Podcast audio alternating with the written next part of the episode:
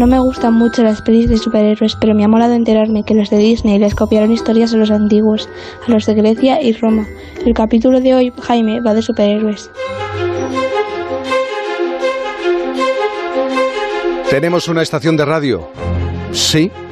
Nosotros sí tenemos una estación de radio instalada dentro de un faro. Es ese faro que asoma al Cantábrico. En Por fin los lunes, Punta Norte.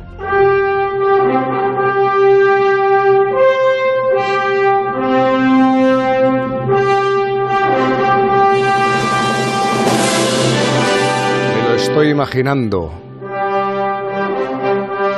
Su capa movida por el viento. Punta Norte con Javier Cancho. Javier, buenos días. ¿Qué tal, Jaime? Buenos días a todos. ¿Se te mueve la capa? Eh, no llevo, no llevo, pero...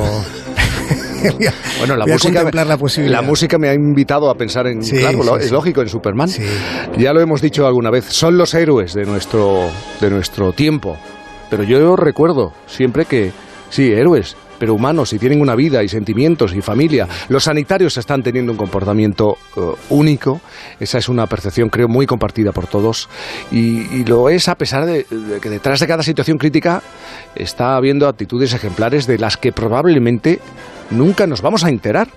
Sí, claro, pensemos en que en muchas ocasiones, o quizá en la mayoría de, lo- de las ocasiones, lo más heroico transcurre en el anonimato, dándole incluso una dimensión todavía más admirable, sobre todo teniendo en cuenta la trayectoria de este siglo en el que la publicidad se confunde a veces con la propaganda y también otras veces acaba desdibujándose mucho ¿no? el perfil de la información. Sí, porque la historia, esa, esa historia con, con mayúscula, en la que también hay una, lo has dicho tú, ¿eh? una dosis prota- propagandística importante. La historia, digo, también tiene un capítulo reservado para quienes podríamos llamar, denominar, superhéroes. Son los superhéroes de la mitología, acordémonos. Eh, ocurrió hace miles de años, sucedió con los griegos, con los romanos, con los, con los pueblos nórdicos, con los indígenas precolombinos. En todas las culturas antiguas del mundo, esto lo, lo recuerda la historia de vez en cuando, hubo coincidencias y una de ellas consistió en esa necesidad de crear eh, sus propios héroes, héroes además con poderes sobrehumanos.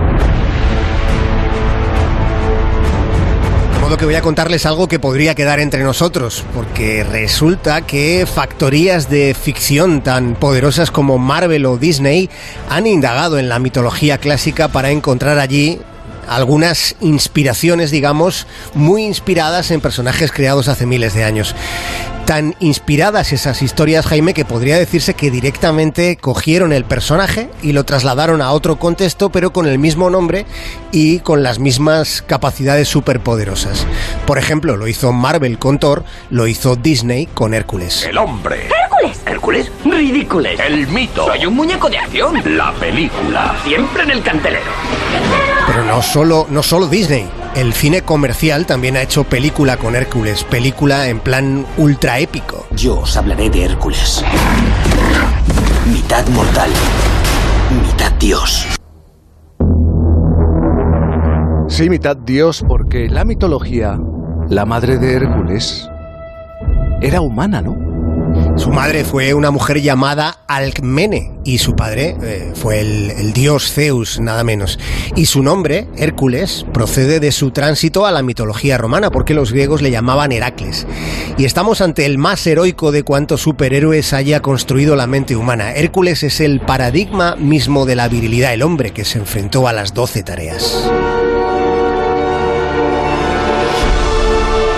Hércules mató al león de Nemea, a la hidra de Lerna, capturó la cierva de Cerinea y el jabalí de Erimanto, acabó con las aves del Estínfalo, hizo preso al toro de Creta, robó manzanas del jardín de las Hespérides y trajo de vuelta a Cerbero, que era el guardián del inframundo. Y después de todo aquello, aún tuvo fuerzas para sostener el cielo con sus brazos durante largo rato. Y por si no hubiera sido suficiente, Hércules hubo de darle matarile a la propia muerte. ¿Cómo son los superhéroes? eh? A mí me lo parecen por lo menos a mí me parecen tipos como eh, John Williams, con la supercapacidad de hacer una banda sonora tan potente como la que estamos escuchando. Él sí que es un superhéroe eh, en el sentido musical. Y me gusta que los superhéroes no sean tan superpoderosos. Me gusta que tengan sus vulnerabilidades, claro, sus conexiones con los seres humanos.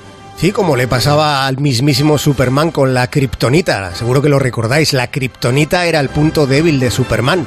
Lo mismo que el tendón era el punto débil de Aquiles. En eso parece que también, ¿eh, Jaime, hubo inspiración en las fuentes clásicas. Sigamos el recorrido, acordémonos por ejemplo de Batman, de su astucia, de cómo su inteligencia era su factor determinante como superhéroe. Bien, pues pensemos en Odiseo, en el mítico rey de Ítaca, que es el Ulises para los romanos, el protagonista de la Odisea y su memorable viaje que duró 10 años regresando a casa después de la guerra de Troya. Y cuando es capturado por el cíclope Polifemo, por el gigante de un solo ojo, entonces Ulises le dice a Polifemo que su nombre es Nadie. Nadie es como me llamo, le dice. Después logra que el gigante beba usando la, inteligencia, logra que beba hasta caer embriagado. Es el momento que Ulises aprovecha para cegarlo con una estaca de madera y huir. Polifemo grita de dolor y cuando los otros cíclopes se acercan a él y le preguntan qué ha sucedido, Polifemo responde, nadie me cegó.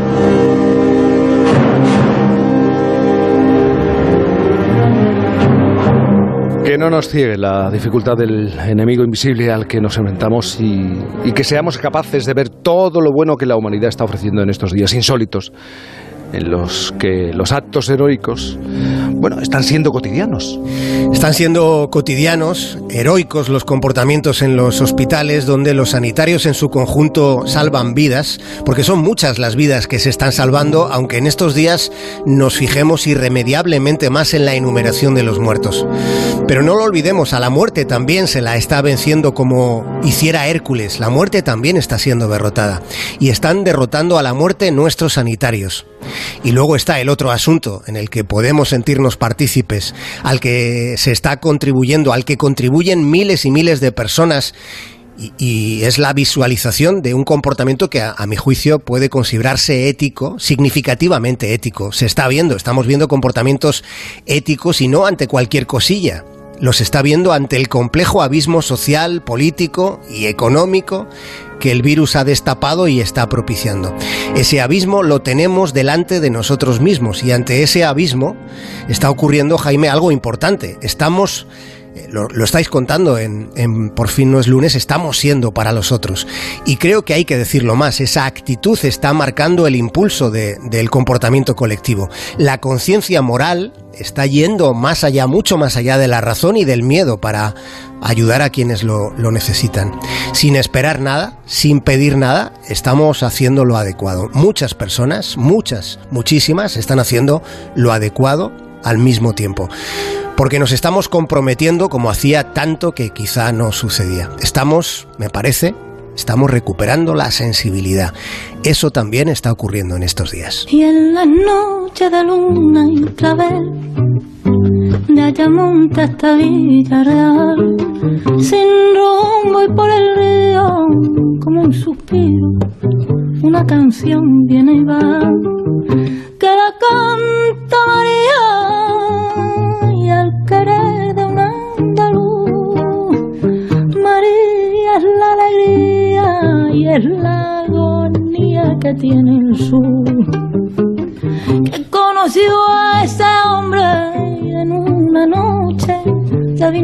Superhéroes sin capa.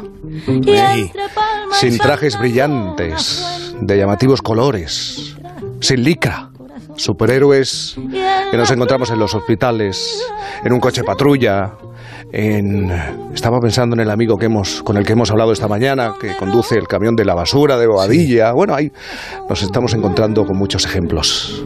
No de la mitología, sino del día a día. ¿eh? eso es, de lo cotidiano, como decías. Y, en, y en un montón de ámbitos. Sí, sí, sí, sí, sí. Superhéroes con bata en los hospitales, con uniforme, los militares, guardias civiles, policías nacionales, locales, en fin, muchísima gente, gente que hace trabajos en los que nadie reparaba demasiado, Así que hay que fijarse, yo creo. eh, Me parece importante porque además nos revitaliza. Hay que fijarse en todo lo que estamos siendo capaces de hacer juntos. Bueno, ya sé que no puedes saludar a Alicia, pero por lo menos virtualmente le das un, be- un beso, ¿te parece? A la Sí. hija del farero. Por lo Se lo doy, se lo doy. Eh, querido Javier Cancho, como siempre, un abrazo muy grande. Cuídate mucho, ¿eh? Cuidaros, cuidaros. Os escucho. Un abrazo, Jaime. Gracias.